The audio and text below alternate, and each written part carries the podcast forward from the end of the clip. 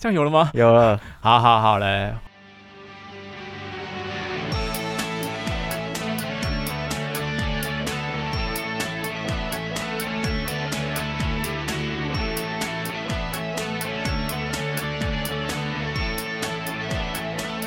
嗨嗨嗨！欢迎大家回到帝国大学台湾文学部。今天一样是易汉骷髅头绚丽，对，炫灵，你要讲话要讲到红、哦红色的那个声量，好，我要让它维持在红色的声量。有有有有，因为他已经被红明道，就是 大作家 红明道指出说要大声一点。你看，这是被大作家针对。抱歉，好抱歉，今天是一个新的主题，是一个新的尝试。哎，我都到不了红色，哎，奇怪，因为我们，因为我们在上一集到下一集中间有一个断层，然后我就是上课的时候就问炫灵说，到底我们这礼拜要不要录音？如果没有录音的话，我们下礼拜就会开天窗。然后他就千百个不情愿，想说好了，那就录一下。可是要聊什么，我们就没有时间准备，太多资料这样子。所以呢，我们今天邀请到我们同学博成，来 carry 我们对，来 carry 我们。Carry 不敢当啦。对，哎、大家好，我是博成。博成有什么绰号？博成绰号是陈博，但好像跟文学无关。博成的绰号是 不是不是什么女性主义者战神吗？我没有，我性别没有，战神我。只是最近因为性别的关系有一点小小的争议，所以我们在场有后学战神、还是性别战神。没有啦，没有性别战神。那性别战神是异男属性。挖坑，对啊，，对啊，好了，我们今天我们今天就是还不确定说这个节目的名称，就是这个叫叫什么栏目？栏目中国用语，对不起。呃，完蛋，一个赤化，这个新的气划好了，就是到底要叫文学聊天室还是文学嘴炮房啊？炮房不错。文学炮房嘛，太低俗了。我觉得我老师会拒听我们的。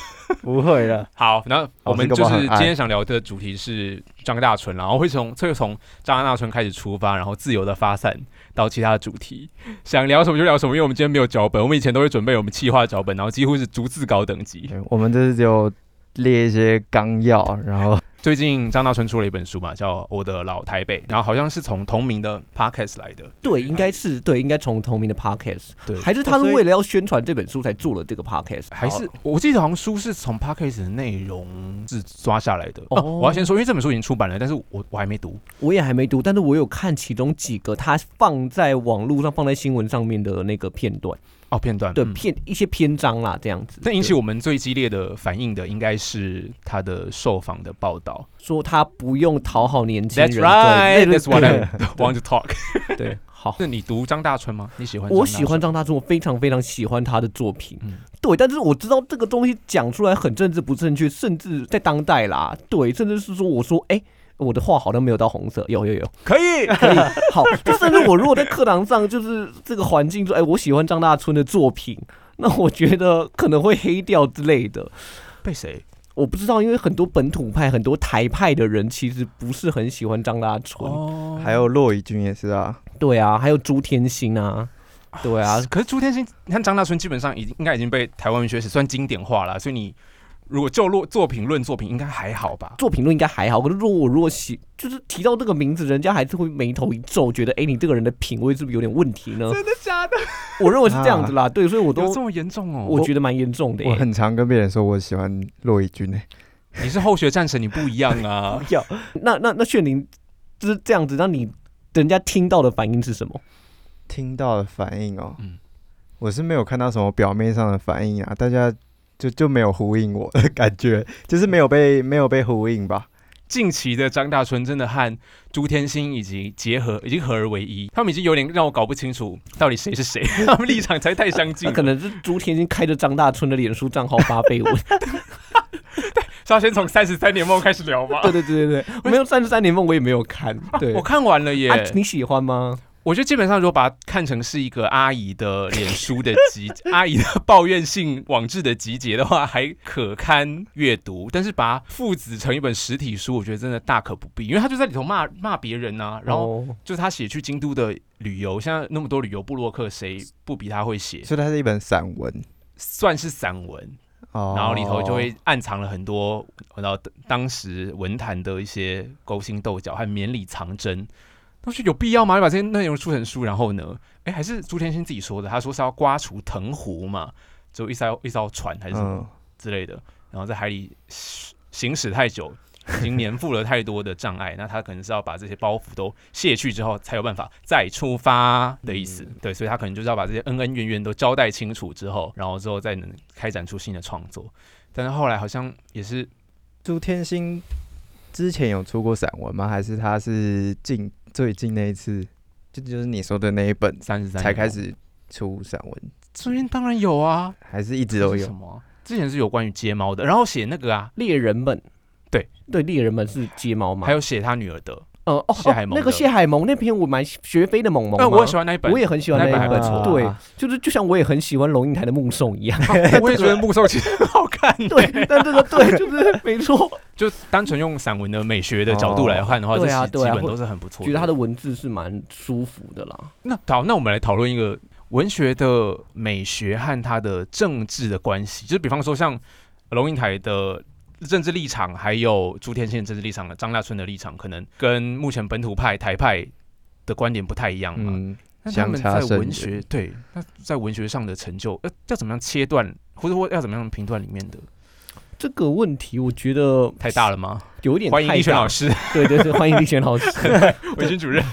对，但是我觉得这个应该是可以切开来谈的吧？对啊，就是你这个人的政治论述，或者你有没有足有没有办法足够绵密，跟你的写作写文章的技巧，它本来就是两回事。就是说有一个人是大左统，就是想要中华民国、中华民人民共和国统一台湾的。这个陈陈映真吗？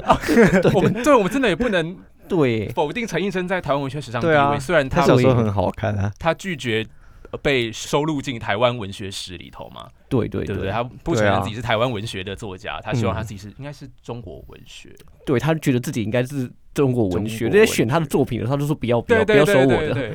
就算他现在已经离世了，可是好像想要选他就进台湾文学，他好像他的遗族还是会不愿反意。对对，哦，对，啊，嗯我们一次会开展太多作家。有一点点对。那么可以回过头来还继续来来来讲张大春。成来来来，你可以主对 key 一下。我以前我看的第一本张大春的书是《城邦暴力团》，我也喜欢，超喜欢的。哎对，炫宁知道吗？我知道，但是就我没知道我没有吗？嗯批斗我，对，因为我他我只读过，嗯我只读过短篇小说集哦那种，对啊，因为我觉得他在这本书里面开展出来的一个台北市跟后面的江湖，对，还有它里面喷洒也不是喷洒，它调度的典故跟史料，我觉得就是真的超 超精彩。对，就是他用了很多的典故在里面当做解谜的线索，嗯然后我是我那个那个时候的，我觉得非常非常佩服，而且觉得哦好厉害，原来史史料可以这样可以渊博成这个样子。对他跟你们前面几集谈的骆以军用在明朝里面调度史料的方式完完全全不一样。那说明一下是 陆怎样的不同呢？骆已军又被骂了。就是 Ctrl 加 C，Ctrl 加 V。对啊，没有了，我不知道，但就是大概这个感觉啦。对啊，我认同，对，陆已军每一集都会出现在我们节目里，没错没错。这是这是因为他们太经典了。因为如果名不见经传的作对家，我啊，们真的干嘛讨论？对还是你们要稍微简介一下那个城邦暴力团的大概的讲他的年代是在我我们上次有讨论过，他是我忘记是在蒋介石还是蒋经国年，代，讲对不对？对对对对，反正就是蒋家，应该是蒋介石那一代，对，刚来台湾的时候，然后背后跟哎青帮、青帮，青帮跟洪门。对对，对对对对，我以前刚读的时候，然后我想，哦，这个组织好厉害哦。这题外话啦，嗯就因为我后来才知道，原来我爸爸，虽然这应该是不能透露的，我爸爸是 青帮的分子。哇对，然后我看过他们的聚会，然后就其实就只是一群老贝贝，哦，然后就看起来很聊天的聊天，对，就是老贝贝，对，嗯，然后就是操着一口就是你知道外省人的国语，就是我就觉得跟书里面写的好像不太一样。所以他们是坐在比如说快木的桌椅上，然后后面有龙飞凤舞的字画这样子吗？哎，类似啦，因为我们去是去餐厅吃饭，对对对，哇，你是你活在你活在小说里头，对啊，历但是史见证。对那个场景就是城邦暴力团很容易出现的场景啊。对对对，然后他们真的讲话会有切口，对，混说 就是问太说对，但我这个对，因为我们观众到底多不多啊？这个太多我，超少的，二三十人。二三十人就他们他会问你说，哎，先生你从哪里来？嗯，啊，如果你要说你是证明说你是这个青帮的分子，你就要说我从杭州来，要去通州。哦，这是固定的吗？对，这是固定的。然后他们会有特定的点烟的手势跟递茶的手势去分辨说你到底是谁。所以我相信，就是张在书里面，张大春在这本书里面应该是真的做了蛮多的功课，然后去呈现出一个这样子的场景。是。对，我觉得很厉害。呃，最让我印象深刻的应该是，就里头的人的武功当然也是很精妙、出神入化。但是因为那这个年代已经是有手枪的年代嘛，我记得有一个大老头子，反正就是一个很武功高强、盖世的一个上一代的什么掌门人，然后他就被枪杀死了。对，好像是这样。我说，哎，有一点荒谬，真 的很反武侠哎，没错，很反武侠。就任凭你武功再高，你也不可能真的金钟罩铁布衫，然后防御到防御住现代的武器。嗯，对吧？这很像是那个金庸，就最后一本小说就是《鹿鼎记》嘛。对鹿鼎记》当当时的武武功都已经退化了，已经几乎是末流状态。没错。然后韦小宝就几乎完全不会武功，他只会一招轻功吧，就是到处逃跑这样子。所以他的时空背景就是民国，已经是来台湾之后的民国了。初期，战后初期。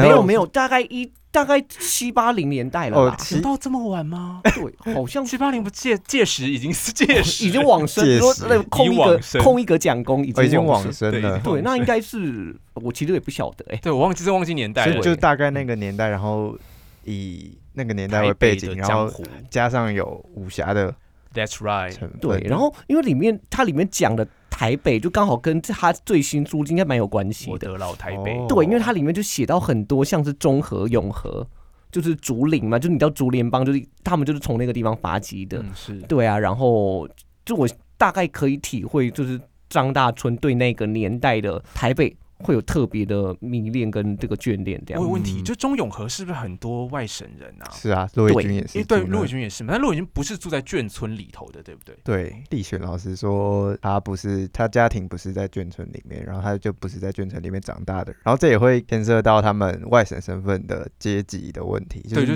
每个阶级会又会有不一样的。眷村内好像是现象比较。高级嘛，就是他们是军眷，对对对，比较接近军人的阶级，所以有一个鄙视链，然后陆军又是不在其内嘛，就是那个道路十六和那个 降生十二星座的，我有看属于看到一篇文章写说，不住在眷村里面的外省人，有人把它区分为什么贱民阶级哦，外省人就说这么重，对。外省都已经逃难来台湾了，还要分？哎，那你们知道马祖新村其实跟马祖人没有关系吗？马祖新村就是当时 我是马祖人啊，顺便讲一下，by the way，就是呃，当时驻军在马祖的军官的军眷，他们要从中国撤退到台湾的时候，给他们的人。军太太啊，他们家小孩住的，然后在台湾的眷村，对，所以他们其实不是马祖人。那那我可以讲个题外话吗？你讲，呃，很有名的东营小吃馆跟马祖有关系吗？台北市东营小吃馆是叫四香五岛那个吗？好像是，他没有，他在墙上有放四香舞蹈的照片。因为我知道有一家叫四香舞蹈，然后我好像去吃过，就是什么胡呃麻酱面，会不会其实对对对，完全没关系，完全没关系，是马主人跑来开，有可能。就是。呃，我记得马主人好像有到桃园，因为我们很多是聚集到桃园的移民，巴德那一带这样子，然后有卖那个什么，因为我们的麦葱很有名，叫马葱。就是我们的很像葱的某一种植物，然后所以其实马祖人来台湾之后的葱油饼是很有名的，就这样的关系。可是你们现在看到，就是我不知道在全台湾是不是很多开分店，有叫马祖新村，然后有卖那个老酒面线，没有，他是卖什么？黑糖珍珠鲜奶，就是黑糖珍珠鲜奶。是什么东西？然后，excuse me，我我想说，哎，我的马祖记忆里头没有？这个，外婆从来不会做黑糖珍珠鲜奶，还有车轮饼，就是马马祖哦，对啊，车轮饼啊，并不以车轮饼，它上面就盖一个马祖。新村什么的那个符号，然后就我不知道马祖新村跟像马祖新村的这个店有什么关系，但是马祖新村和马祖已经没关系了。那这个马祖新村的店呢，当然也跟马祖没关系了。哎，这是什么衬衫？好帅哦！哦，谢谢。录音室有点热，然后 进入那个对，快点，我们回到正题。好，可以，可以，可以，可以。对，正题算什么？城邦暴力团啊？对对，那不然哎，问一下炫灵好了，炫灵读过哪一些短篇觉得很不错？四喜忧国吗？最是我也是四喜忧国，是野孩子哎。那是不是算有点早的时候？对，那大家有看有人看过将军杯吗？有，你喜欢吗？我我的学生啦，他说飞机杯，我说哦，OK，好啊，要聊飞机杯吗？我也可以聊。你的学生是哪里有毛病？高中男生啊，可爱啊。我想说他跟我聊色就聊一下。好好有喜欢，我也喜欢诶。技巧非常高超的一篇小说，对他真的是看到那个拼贴转场或者转场转来转去转来转去，然后就觉得你真的是入魔了，大写的屌，对大写的屌，好厉害，就是小说可以这样子写，而且小说的那个呃内涵、精神内涵也非常厉害啊。其实就是一个对这个将军就是一个已经失去时间感，活在自己的记忆、自己编串出来的历史当中的一个将军。对，然后他的儿子是不是有跟他讲一句经典名言？我忘记叫什么了，就说那已经是父亲，那已经是您的故事了。对，所以其实张大春在他的那个巅峰期，一九八零年代左右的台湾，其实是非常前卫的。叛逆的姿态，对，嗯，对我相信这也是为什么他的作品会有这么高的关注度。题外话，就是有一次我去担任一个，反正就是去当一个临时的攻读生，然后那个是跟水土保持有关系的，然后那个讲师很明显是一个外省人，因为他全程都不用台语跟他的学员们互动，然后他就知道了我的来历，他就来问说：“哎，听说你是念台湾文学的，那你觉得你们台湾文学当中会包含我们这些外省人的作家吗？”然后我就说，哦，会啊，会啊。他跟我举的第一个例子就是张大春，我就想说，那连既然连这么没有，就是可能没有这么密切关注文学作品的人都知道张大春的名字，对，那很显然张大春真的可以作为一个就是外省作家的代表。外省作家还真的还太对台湾文学来说还是太重要了，还是太重要，不可能抹灭。但是对呀，可能是要问他们说，你们愿意被写进台湾 文学？还要问他们这种。贱民就是哎，没事 没事，对啊，你们够不够爱台湾？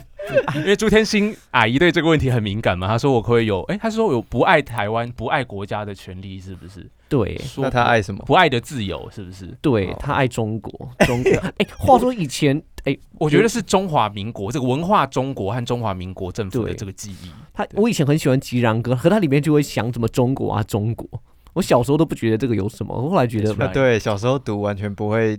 辨认那个中国跟台湾，你觉得那个文化中国跟政治上的中国是可以区分、是可以区别去谈的吗？哎，其实我可以，而且我觉得这个很重要。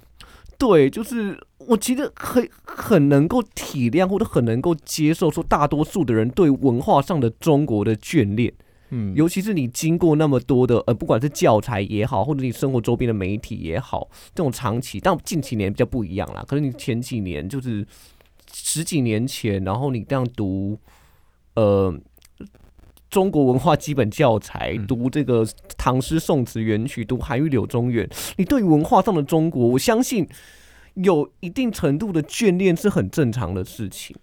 对，那只是政治上面的中国。对，我觉得政治上的中国那又是另外一回事。政治上的中国是红色中国吗？我都是这么理解他的。对啊，对，目前是这么。我刚刚听博成讲，其实我想到的第一个是，我我们可以这么眷恋文化日本，那为什么不容许别人眷恋文化中国呢？对对对，我当然知道我这样讲出来很政治不正确，但我完全可觉得人们。眷恋文化上的中国是没有问题的。说我也眷恋过中国啊，不然为什么会读中国文学系呢？哦，真的耶！这个文学 boy 眷恋过，是眷恋过，眷恋过。嗯嗯，我昨天哦，昨天在上立群老师的课的时候，然后我就我忘记听到哪个内容，但是我突然有个感觉是，就是其实文学跟它背后的世界观才连接的太紧密了。就是我们如果硬要去推，比方呃，我们哪一个台湾文学史上哪一个作家的生平，然后把它。转译成游戏也好，或者什么其他的呃内容或美材也好，其实相对困难，真的是真的是因为我们大部分人可能直到现在都还是被古典中国或文化中国那一套给占据了我们大部分的心智嘛，所以那个东西对大家来说是比较好接受。比方说，他那个古典中国的审美，古典中国带来的呃世界观。真的对大家来说是相对熟悉的，可是我们突然要给他们来一套 奈何，能不能够鉴赏某个文学或是文学你再转译出来的其他的内容也好，重点真的是背后知识。像我去年投了呃校内的文学奖嘛，有过吗？他不是有得有有得一个佳作之类的小奖这样子。可我其实在写的是马祖的事情，但是可能平常老师会解读出完全不一样的 内容。对，那我后来就是是还有上去也是会回应说，其实我想写是这个，但是我觉得那也不是老师的问题，因为。本来关于我们妈祖的事情就没有人知道啊，既然没有这样的相关的历史知识，那又要从何欣赏相关的文学作品呢？对，他就只能从他既有的认知跟既有的背景当中来做诠释。对啊，这个对啊，这个无可厚非啦。对，甚至有一套说法长这个样子，就是说你我们有很多的前先人。祖讲祖先会太古早吗？可以，对，就是从中呃现在的福建省啊，或者是那个地方移民过来的，然后你那边的人就会有这样子的文化，让就是这样子的文化会让就连带的就流传下去，或者影响到后面的人，我都觉得这个非常非常正常，也不是一件需要被非议的事情。像我觉得现在当代的那个政治中国，他们的确是有在刻意经营用。文化性吗？地域性、地域性文化来跟台湾来做连接，就是台闽嘛。像家父，他就去，他很喜欢去福建，然后很喜欢去漳州，因为我们是漳州人。对，我的父系家族是漳州人，这样。最主要的方法就是用用钱吧，用钱。没有我爸应该也不可以这，可是他就觉得哇，那边人都跟我们讲一样的话，讲漳州话，然后他就去那边买了一个那个灶回来，就是。厨房的那种红砖灶，他就放在他的农场。他没有收到两岸一家亲，可就觉得这个文化的渊源是 连结很紧密的。那我爸就说：“你们就是要多参加中，他说大陆啊，大陆的活动，因为都超便宜的。”我说：“好。”对啊，他说这就是统战的一环。我有听过我的学长去中国参加类似的活动，然后他就会在其中中强调怎么炎黄子孙，怎么共携手共创大中华之类的东西，好听哦。对。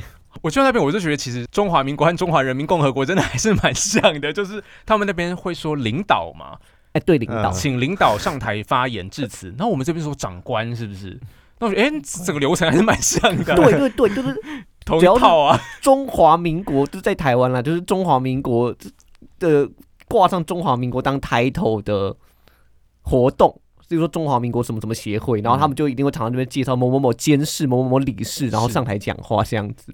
就可能这个东西真的是蛮像，在那边可能就是什么市委书记什么的，我就觉得整这一整套很像。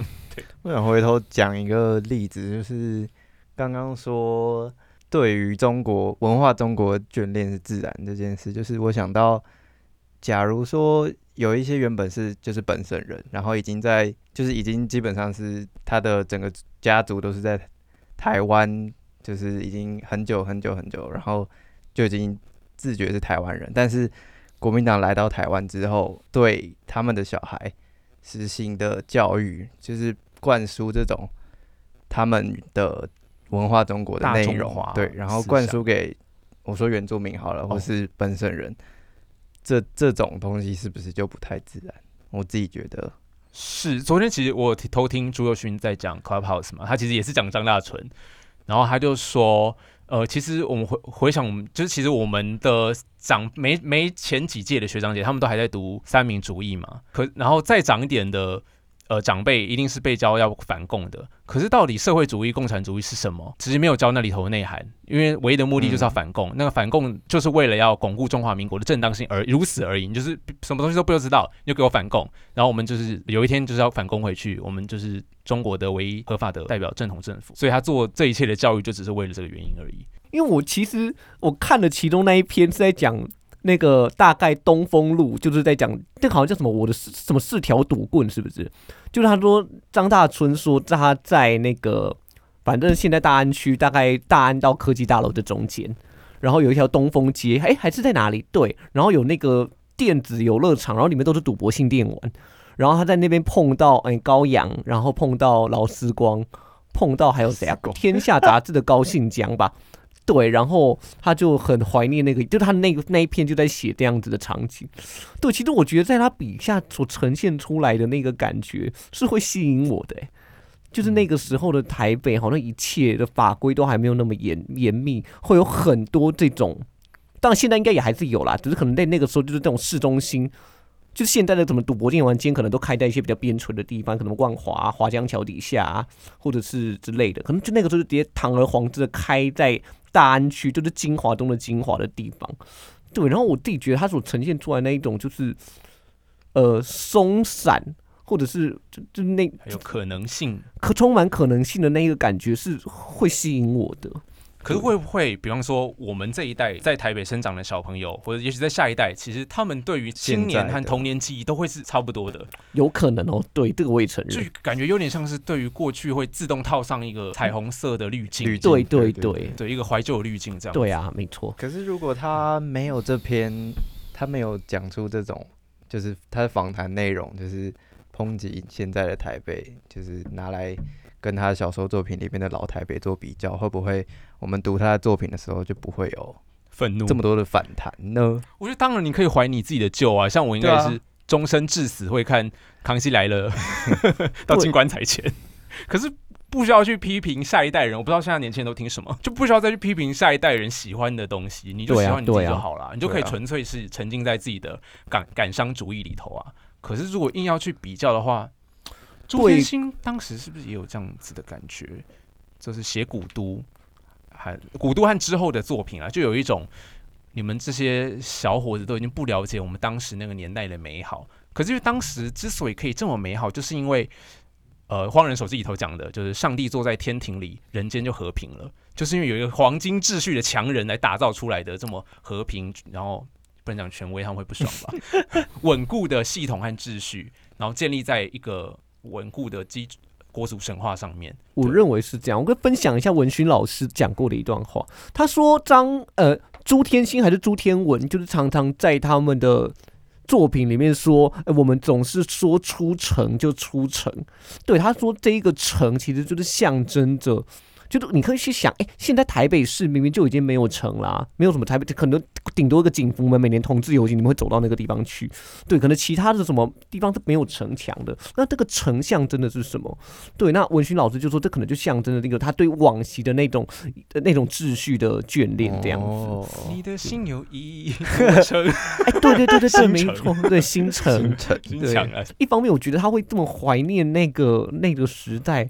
还不就是因为你是既得利益既得利益者，对，算是的，对啊，虽然他始终不承认。对，对于张大春，其实有一些年轻时代的作家还是有开骂吗？反弹啦，就是比方说朱佑勋就对他说，张大春说，在他笔下七八零年代是转个角就会撞到日后改变台湾名人的魔幻时代，就像刚刚博生讲的一样，可能随时在台湾，呃，在台北就遇到了。杨德昌、李宗盛、罗大佑、张艾嘉，然后江宏志等等的，对高阳、高信章等等。那朱友勋就说，他不是要挑战台北有很多艺文界名人这件事情。台北当然有很多艺文界名人，那是因为所有的资源都在台北啊，就搞艺文的也不来台北也很难活啊。所以这段话在他看来，并不是要陈述说八零年代的台北有多厉害，反而是要证明八零年代的台北有多不公平。所有的资源都已经跑来这边了。对，然后他说这不就是废话吗？那极度不均衡的资源分配到底是谁决定的？那他就不讲了，不然又被说是 PC 是政治正确吧？被说是政治正确的年轻人。然后侯明道有讲说，通常呢老台北，好，因为他的书叫我老台北嘛，啊老台北是指本岛人聚集的旧市街，比如蒙甲、大龙洞、大道城这些地区，然后对应着日治当局规划的城中或是更后来的东区。但是呢，有些人的老台北却是指三十年前的台北。那为什么是三十年这个数字呢？所谓的老是什么？对应的新台北又是什么？那三十年前大概发发生了什么事情呢？对，那看起来似乎是依照时间而不是依照地区划分的。然后，嗯，刚刚好解严至今也差不多是三十年呢，就是那段时间。对，所以解严对他们来说，对他们，他们谁？呃。外省族裔的这群作家们，对，曾经在台湾既得利益者，不是我讲的。张大春老师是江炫岭三点水的江，不会听了，对对，不会听，不会听，讨他不要讨好年轻人，对，他不愿意讨好年轻人。他如果讨好我们，我们就请他来上节目，对，车马费一百五十块，对，不会啦，我请他来上节目，我就请你们帮我把书拿给他签。就像其实刚刚不管是朱佑勋的观点，或者洪明道的观点，都蛮跟呼应到我们前面所谈的。啊，人家就是既得利益者，所以你自然而然会对这个时间或对这个空间有非常非常多的眷恋，因为他对你来说当然是美好的啊。那如果说对当时呃可能在台北没有过得那么好的人，或者是没有那么多政治裙带，就是像你那样有有名气或认识一堆名人的人，那你到底台北对他来说到底有什么舒服的地方？这个我就不晓得。是，所以你能够把你的笔下的台北再现成一个就是让人充满怀念的地方，这本来就跟你的族群位置有很大的关系。那我想问说，呃，如果我们说一九七零年代台湾是写实主义嘛，是很多本省本土派的作家、本省级的作家浮上台面。那八零年代的张大春，他如果必须要被划进文学史的位置，好像是不是都是现代主义？我会说他是一个后现代主义？对啊，来了后学大师，后学大师对，没有了。我不知道你们是怎么样划分他是变成后现代。我很好奇大家为什么会觉得他有一种反叛反叛的那个特质？哎。是是因为他的小说写作技巧就是拼贴那种新颖的手法，会觉得他反叛，还是有哪些部分是大家会让让大家觉得他有那个特质？哦，我认为是他写作一方面手法也是啦，就是他的写作的手法非常以那个年代来看非常非常新颖，对对，非常前卫，对，因为他用了很多这样子，你说拼贴跳接的后设 的手法，另外一个就是他。会愿意做出批判自己族群或者自己的这个裙带关系的这个的书写，对，像是世袭有国，刚刚前面提到有没有？他就在讲一个，就是哎，我终身相信老蒋的这个人的吃鱼的样子，对，那或者是哎，还有哪？就是还有像将军杯是啊，对，在这样一个批评自己的这个可能就。父亲啊，或者爷爷那一辈这样的老将军的故事，对，所以大家可能会把那个时期的他视为这个真的很有反叛精神，而且只愿意质疑一切的这一个作家。我觉得他后现代就是在质疑一切，就他其实就是要瓦解当权。对，可是他不管那个当权是谁，以前是蒋家，然后国民党威权，可是后来等到台湾本土派上上台之后，骂过马英九。对他骂过马英九，就他谁都想骂。对，他是愿意就是对用所谓的后现代去消解后殖民，或者去好难哦，太难了，未未必是消解后殖民，而是消解一切一切的权利。对他就要嘲笑和讥讽，对讥讽。哦，你说这样的那对你的，可是你的记忆都是修改出来的啊。嗯，是对，然后或者说你台独自焚，那我就对，就也嘲笑你这件，就嘲笑你这件事情。对，所以我觉得这个。是他前期会被认为是很反叛的地方，就是刚好跟本土派的记忆是吻合的，就是大家都讨厌蒋家政权，讨厌国民党威权。然后他一开始是用这个姿态横空出世，但是后来大家发现他所他就是只是要嘲笑，对的，而且他其实他自己仍然有一个稳一个伦理核心在，是什么？有吗？有，他非常非常眷恋这个中华传统的中华文化哦，所以你会不会看到他去嘲笑这个东西？而且他会在脸书上面每天写自己的的那个书法。然后觉得这个东西很重要，而且我们应该很精致，应该推广它。嗯，对。然后他就会附上他的书法跟他的猫咪的照片。啊，是哦，你有订阅他？因为我很，我有追踪他，因为我很喜欢他那只 猫咪，长得很可爱，是一只三花猫。我觉得这也是他后来步入了那种大唐李白的，不是章回，是说书体。就我讲到哪里，我就是要在这边岔题一下，就像我们今天的聊天模式一样。对，可是它就变成一本小说，你就觉得会废话连篇呐。对啊，废，我不知道啊，但对，但我也这么觉得，就觉得整个结构很松散，然后你可能就只为了要福音你想象中的那一套中国传统小说的模式，可以把小说写成就是跟后现代拼贴到底有什么差别？对，样子类似。我觉得后现代主义。的小说家好像基本上都是完全一样的状况，哎，就像是最开始那个黄凡，他也是我说难听点，就是为反而反，就是哦，此话怎说呢？就是那个时候有，应该是八零年代，哎，应该是一九七九的时候，那篇是什么？突然想不起来，什么大学之贼哦，啊，反正他就。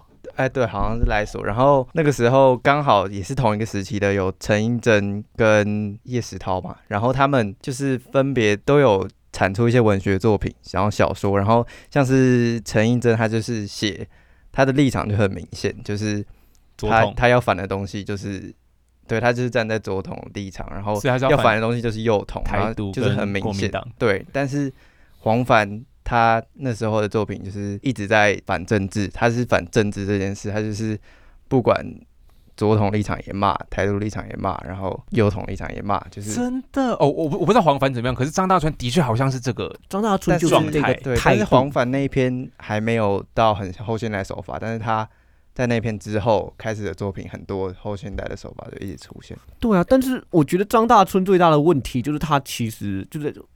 可能早期在骂当权者或者骂蒋家、骂台独、骂这个就是贪污扁，我不知道这样讲对不对啊？但 是应该照他的用法应该是这样。还有撒谎李，对，李登辉撒谎李都他都没有包袱，因为他不会打到他自己喜欢的那一套东西。可是对，可是后来就你会知道，哎，他就站出来就是批评那个呃。就是我们调课纲有没有啊？批评太阳花，对吧？因为那些东西都会跟他自己所眷恋的、所放不下的文化中国，对文化中国有关系。哦，对，我觉得他的后现代是没有真的那么后现代了。对，所以我就觉得，对，这个好像看起来姿态是很后现代，可是就渐渐反而其实走回了那种古典中国的落英缤纷的世界对对对，没错。好奇怪哦！哎，奇怪，你们前两集都没有谈到骆以军的这类似的现象吗？有啊。好像有吧？好像有啊。博成也可以讲一讲啊。博成没有，博成讲完了。对，陆以军状态就一样，跟跟张大春基本上就是一模一样。怎么说？他还没有这么明显，因为他是在明朝这本。出来的时候才受才开始有那个倾向文化中国的倾向是吗？那西夏旅馆就有了吧？西夏他不就在用西夏那只如烟消逝的族裔来象征自己外省人，然后好像是在台湾这个。滩涂上面干涸，因为我想说西夏好像没有完全就是那个中国的。可是我真的看不完西夏，所以我只有大概讲。没有看完西夏吗？西夏蛮好看。你们看得完吗？我看完了，看完。当然是懵懵懵懵懂懂的看完，但我觉得那个时候看完就哇，好屌，原来小说可以这样写。对对对对。所以我就觉得骆以军震撼我最多是他的散文了，我已经不止一次讲说骆以军是散文家而且他们的特色就是朱天心和陆伟军他们的特色就是写散文很好看，但是小说后面都会。乱七八糟，但是我真的是要说，我真的看了朱西宁。哎，我们今天不聊太多人，算了算了，随便发散的聊。读了朱西宁之后，我就当时就在我的笔记里头，就好像只加了一句话，就是我觉得朱西宁比他两位女儿都还高明。哎，没有，这三位女儿啊，呃，因为我想说天一好像比较没有，你没有看过天一的散文的吗？没有，我觉得不是很值得买。是是陈柏成，天涯是陈柏成，抱歉。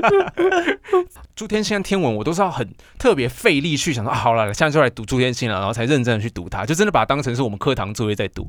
可是朱熹你，你看。哦，铁匠真是读不腻耶，怎么会这么好看呢？还有喝西瓜汁哦，读完之后，我们等下录完去买西瓜汁吗？可是你会喝到只剩骷髅头，虽然劝你本来就是。破晓时分，朱心怡的破晓时分，对，我觉得这个破晓，我觉得就是一语双关吗？对啊，就是现代化来临嘛，现代化来临，没错，它就是。呃，审问用中国的那种私刑吗，在那个那叫什么朝堂，是包青天的那个叫对 什么？衙门衙门衙门，对对对，因为衙门。就是搞私刑，然后就是严刑逼供，然后就是逼供一整个晚上，然后要破晓的时候，然后我觉得这个就象征的到底中国现代化的明天会来吗？就好像仿佛那个前现代还是一场永无止境的永夜噩梦一样，就是那个时代的。台湾，他到底是算？就是我觉得在台湾的跟他是第一代的外省人也有关系。嗯，因为他的那个身份写写中国的事情就变得很自然。对，因为他如果是朱天心他们已经变成第二代，他们已经在台湾有，应该算在台湾出生，已在台湾有那个生长、成长的经历了。然后他还继续倾向那个中国的话啊，就会反而那这样不是很多东西都不能写了。对啊，好可怜哦。外省作家的他们的身份也也需要被理解吧？陈柏兴之所以骂这样，朱朱友勋是不是也会这样反驳啦？反驳对反驳对不是骂对 反驳朱友勋说你怎么可以限定的要写什么这样对啊对啊啊，真的也是难呢。哎，不过一刘毅，我问你哦，你是喜欢康熙来了对不对？因为有人批评说这个徐熙娣吗？徐熙娣跟她姐姐 是文坛大小 S。啊 靠！不是不是不是不是朱天文，对，是文坛大小 S，这个你怎么看 啊？这他骂的点是为什么啊？哦，因为他们就是高级外省人啊，他们也很喜欢中国，对他们都，而且他们都会嘲笑台语，他们会在用一个很戏谑的方式讲台语。但是啊，我就你知道，我真的这个问题真的超难回答，我真的很容易被骂，但是我会觉得。就喜欢啊，但我台语很破啊，可我还是很想讲啊。对对对。然后，呃，徐熙娣是另外一个脉络，他就是 gay 界的第一把啦。对对对对，所以我们因为太爱他了，所以以至于也许可以稍微轻重他对于当代本呃本土台湾不够了解那个部分。因为说真的，他在以前他有骂过，就是不喜欢布袋戏这件事情嘛。嗯。其实已经是二三十年以前的事情。对啊。对，然后我哎，就就是当时的我。当然还很幼小，刚出生，所以我也不理解布袋戏。直到现在，我可能都还没有办法真的很融入布袋戏那个环境。其实我也不行，我也没办法。对，所以其实他们那样讲，然后你要硬要冠上说是，当然也足以有问题。那我觉得整个社会的氛围和这样，所以我觉得要怪的啊，当然我们也可以怨怪个人没有错。可是因为我真的太喜欢他，所以我还是要为他辩护一下。就其实跟战后整个文化的记，就我们刚刚讲的那那一套传承是很有关联的。嗯，我们会喜欢什么，对，不喜欢什么，都是受到那个审美。的影响。对，而且你看我还有我还继续帮他讲话，而且他其实后来其实已经他有道歉，他有跟姐姐一起才出来道歉。为什么我要帮他辩护 啊？然然然后呢，就是呃之后在主持康熙的时候，他也有来宾调侃他，就罗姐就说你们闹那时候不就闹出了布袋戏事件吗？然后还有呃他也会就有布袋戏。的专家到现场的时候，然后他也会讲说：“我真的最喜欢布袋戏了。”就比方说他是有有知道说这次禁忌不可以再触碰这样的话题，对对，所以我觉得如果真的要骂他的人，真的骂不下去。没有，我们就做一些积极的事情吧。如果你真的这么在乎传统文化的话，那你就认真的把它去现代化，去想办法把它传播出去，影响把你喜欢的东西分享出去。对对啊，就是如果大家不喜欢读台湾文学，我们也是很努力 在把。推广出去，对简单的方法跟大家分享啊，对。可是那是因为我喜欢他，就如果不喜欢他的人，我当然不管他去死。对庾澄庆，我就不想把他辩护。真的吗？不喜欢庾澄庆吗？嗯，比较 dislike。好，可以可以。对，然后吴宗宪走开啊。对，那真的是因为他是 gay 界第一把了，他是我心头好，心头肉。好，对，就这样。你很贱呢，好，你好过分哦！干嘛啦？还有动辄得救。好好好，那我们继续。叫我说服你吗？好，可以可以可以的，我接受这个说法。天哪！好，有没有有没有就是外省作家，就是跟他们比较不一样，就是例外，就是比较没有像他们这样的路径。哦，好问题耶，有吗？可是我我昨天又想到一个例子，好玉祥他。我们今天剩下的时间还有多少？等 下等下，好喜欢郝玉祥老师哦，十分钟。哦。而且我有，我就是你们知道我得奖那一篇论文的，我就是我就是写郝玉祥，在对郝玉祥，对啊，因为他最后在那不叫什么逆旅。逆旅。逆旅里头，我认为他最后其实是回到台湾本土的。可是我觉得这可能跟他的性别有关系，因为她是女性，所以他会比较能够认同。对，这个就是一个悖论，没关系，我等下处理。他就比较能够认同他的本省母亲的角色，然后他的外省父亲呃经过流离，然后跟他混跟他混血有关吧？但可是朱天心的妈妈也是本省人啊，对，是日日日语文学翻译家嘛？哦，说刘梦莎老师，对对，刘梦莎老师，对啊，对，所以嗯，我就认为他后来选择母亲的道路，回到了本省人的日常。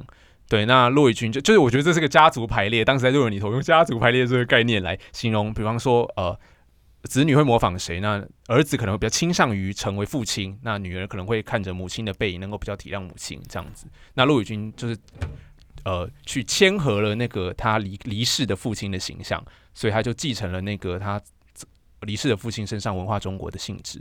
对，那朱天心为什么不是呢？我觉得就是一个刚好相反的例子。对，的确很值得研究啦。但除了在文学的圈子之外，你可以看到很多的例子啦。就是你并没有认同你原本原先出生的党国。我李问呢？对，李问啊。然后立法委员段宜康啊。哦，对啊，对。可是，在文学的圈子，哇，这个时候刚好书到用时方很少。还是说，其实有，但是因为他没有突出这个主义的。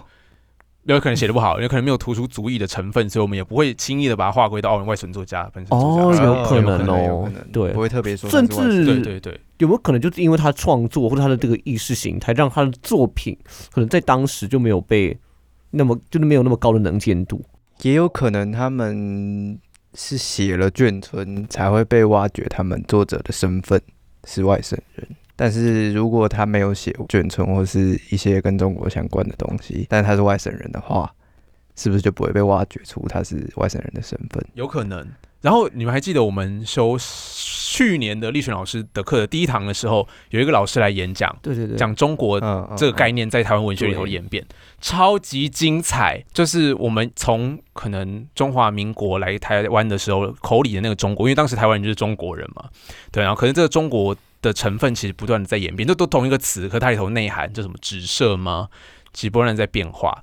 然后到呃朱天心写眷村的那个时期，是因为眷村已经要被全部都要被拆了嘛，所以他差不多对，对对，他所以他已经是是外省第二代作家对于中国的记忆，其实只剩下眷村。反正第一代的呃外省作家都还是那个秋海棠中国，对秋海棠。那到后来就渐渐的局限到只剩下眷村，然后后来的中国就是连眷村都没有了，就只想象。对，然后甚至是他们回到真正的政治中国之后，发现那个跟他们的文化中国已经早就已经是完全不一样的东西了。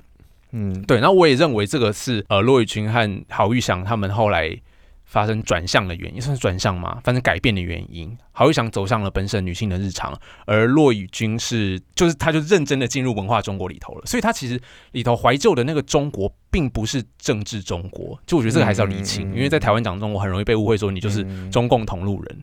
你就是啊，哦哦 好，你指责骆以军吗？我说我们，好 没有啦，没有，我们不是。对啊，所以就是在台湾文学里头谈论中国也是要很小心，因为以前的中国就是台湾呢，就中华民国啊，对，我们就是中国啊，讲很自然。对，所以后来又不断的发生改变，对，那个中国内涵要小心。我们其实想也可以差不多，可以做个结尾。要炫你要来挑战做个结尾啊？什么按赞、订阅、分享吗？大家要记得按赞、订阅、分享。那中国的 UP 主都会说什么？三级三连，按赞三连，一一键三连。他说在看视频之前，多投币、多关注、多分享。哦，真的，大家可以去墙内看一看，就是他们的多 B 站啊，其实真的已经发。非常高度发达，就是个异文明。我的意思是我好像被墙隔住了，墙里墙外没有办法知道彼此到底在干嘛这样。然后我因为最近也迷上了 B 站 UP 主的视频，那你那你觉得他们的视频的质量如何？质量我只能说，仿佛背后有些企业在支持。没有啦，就我觉得其实是好的哦，可能也许是因为新鲜感啦。我觉得不难看哦。我很喜欢看 YouTube 有个频道叫。老孙聊游戏啊，我我我也喜欢，对对对对对，没错。我看中国视频就看 NBA 那个盗版。哦 哦哦，一男你可以聊一下，我不懂，不要不要，先不要啊，PK 多聊啊！好啦好啦，反正大家真的要上上我们的 IG 还有 Facebook 的粉砖留言订阅分享，就可以跟我们讲说我们还像希望我们做什么方向呃的题目，我们可能会去努力研读一下。为什么是可能？因为连老师上课指定我们读什么，我们都不见得会读了。好了，好可以。就有什么建议？比如说我们是路太长了，或是炫灵声音太小，还是我太吵了，或者你希望博成来，还是上次陈志可以再来就可以。陈志我很喜欢诶，我很喜欢他的声音。很好听，对不对？很好听。哎，有电，那有被我修成像那个吗？机械音还好哎，我没有注意到这个部分，完蛋了。被发现，因为我上次有把电流声给修掉，哦，然后我有先跟他讲说，可能会有点像机械音，然后他很开心，他超开心的，因为他说当时初音未来就他老婆刚出来的时候，也被大家说好像不太自然，有机械音。他说终于可以在这个场合同一个状态下融为一体。我要说融为一体啊，忘记了。